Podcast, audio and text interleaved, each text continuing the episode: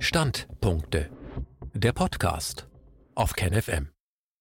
BioNTech BNT 162C2 Der feuchte Traum aller Frankensteins. Ein Standpunkt von Markus Fiedler. Es wurde in der Vergangenheit viel über den Impfstoff BioNTech BNT 162B2 veröffentlicht. Dieser Impfstoffkandidat ist unter der Markenbezeichnung Tocinameran zugelassen und wird derzeit massenhaft weltweit verimpft. Hier soll aber die Aufmerksamkeit auf einen anderen Impfstoffkandidaten gerichtet werden, den kaum jemand im Blick hat. Mitte letzten Jahres ist er eigentlich als Impfstoffkandidat für ein verkürztes Schnellzulassungsverfahren ausgeschieden. Das heißt aber nicht, dass daran nicht weiter geforscht würde. Die Rede ist von BNT 162C2. Die klinische Testphase dieses Impfstoffs wurde gleichzeitig mit dem Impfstoff BNT 162b2 gestartet. Und die Testphase läuft wider Erwarten immer noch.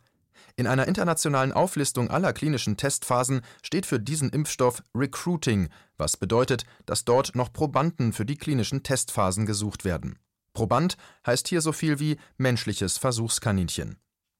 BioNTech ist nicht das einzige Unternehmen, das neuartige mRNA-Impfstoffe herstellt, die ganz neue Möglichkeiten bieten. Bisher konnte man als klassischer Impfstoffhersteller nicht bis ins letzte Detail frei entscheiden, wie genau beispielsweise ein Virus bzw. dessen Erbmaterial aufgebaut ist. Man war auf klassische Zuchtmethoden angewiesen. Seit einiger Zeit kann man aber die Erbsubstanz der Erreger vollkommen frei gestalten. Ähnlich wie in einem Computerprogramm ist es möglich, sich die gewünschte Gensequenz für einen Virus oder lediglich für Bruchstücke aus dem Virus aus mehreren zur Auswahl stehenden Komponenten zusammenzusetzen. Für jeden Molekulargenetiker stellte sich hier bei einer näheren Betrachtung des Impfstoffkandidaten BNT 162C2 sofort die Frage, was könnte ich damit alles machen, wenn ich Frankenstein spielen dürfte? Die Möglichkeiten wirken auf den Wissenschaftler entweder faszinierend oder aber schauderhaft. Wie sie selbst das sehen, hängt im Wesentlichen davon ab, ob sie die Impfung verabreichen oder aber die Impfung verabreicht bekommen. Eine Einführung in die Gentechnik. Die hier thematisierten Impfstoffe sind am ehesten verwandt mit den sogenannten Lebendimpfstoffen. Diese bestehen beispielsweise aus vermehrungsfähigen Viren, wie etwa beim Masernimpfstoff. Durch spezielle Auswahl der Anzuchtbedingungen und die gezielte Selektion und Vermehrung sich zufällig herausbildender, geschwächter Virusmutanten erzeugte man bisher in klassischer Form die Grundlage für ein Immunserum. Die darin enthaltenen Viren können sich zwar in den Zellen des Wirtsorganismus Mensch vermehren, allerdings so schlecht, dass dem Immunsystem genügend Zeit bleibt, auf die in den Körper künstlich eingebrachten Erreger zu reagieren und diese abzuwehren. Wie bereits erwähnt, kann man die Nukleotidsequenz der mRNA-Impfstoffe vollkommen frei gestalten. Wie diese Gestaltung aussieht, können Sie einer schematischen Abbildung entnehmen, die zum gedruckten Artikel und online veröffentlicht wird. Generell ist die Idee hinter den mRNA-Impfstoffen, dass man die Zellen des Wirtsorganismus dazu bringt, eine wesentliche Oberflächenstruktur des Virus selbst zu erzeugen. Dies ist in unserem Fall das sogenannte Spike-Protein.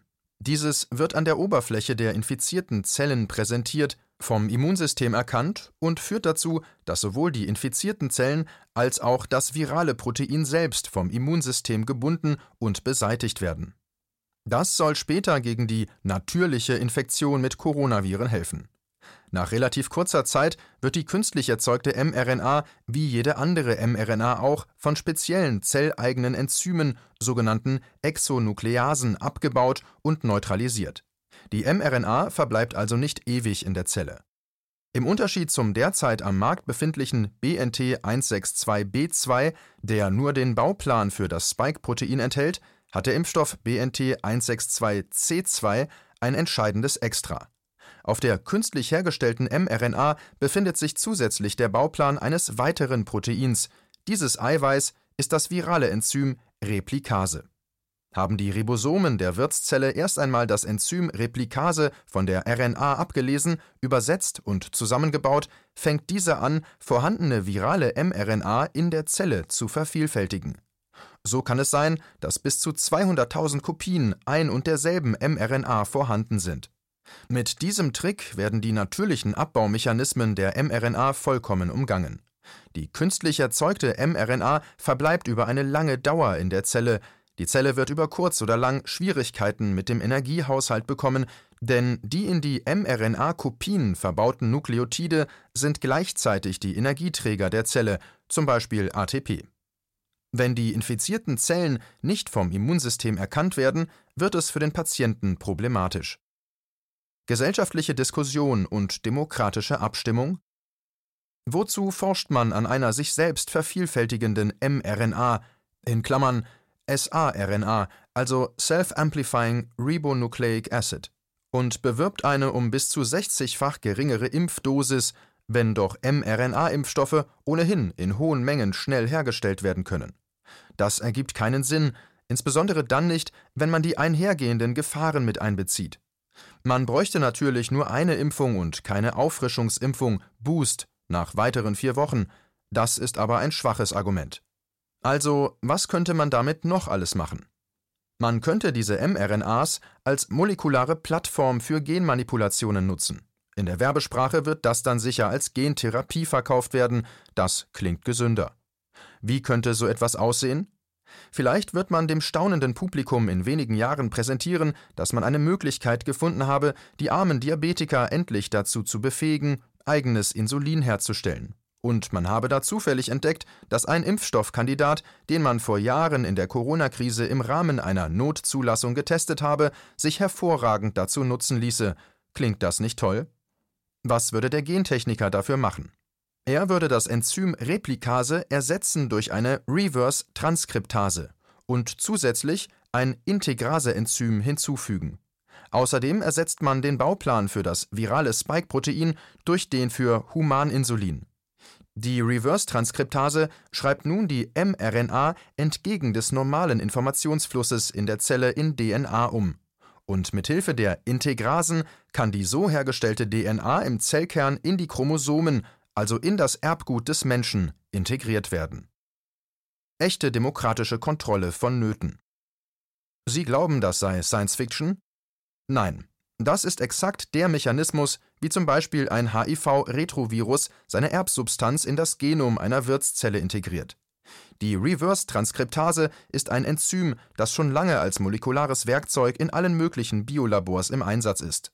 Zum Beispiel wird sie im Rahmen des Dr. Drosten Corona-PCR-Tests benötigt, um die einsträngige virale mRNA des Coronavirus in vervielfältigungsfähige doppelsträngige DNA umzuschreiben. Aber dann wären die so geimpften Menschen ja gentechnisch manipulierte Organismen. Ja, genau. Und man müsste diese Leute als transgene Menschen kennzeichnen. Ja, aber nur nach der Urfassung des Gentechnikgesetzes von 1990, denn in Paragraph 3 des alten Gen-TG heißt es, Zitat, im Sinne des Gesetzes ist ein gentechnisch veränderter Organismus ein Organismus, dessen genetisches Material in einer Weise verändert worden ist, wie er unter natürlichen Bedingungen nicht vorkommt. Zitat Ende. Heute steht dank des vorausschauenden Gesetzgebers an selber Stelle Zitat Im Sinne des Gesetzes ist ein gentechnisch veränderter Organismus ein Organismus mit Ausnahme des Menschen. Zitat Ende. Wie praktisch.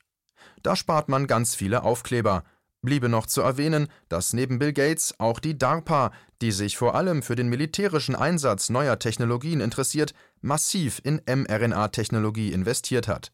Und eines der Firmenziele von BioNTech ist die Gentherapie. Wussten Sie das schon? Na, auf jeden Fall wissen Sie es jetzt. Schöne neue Welt.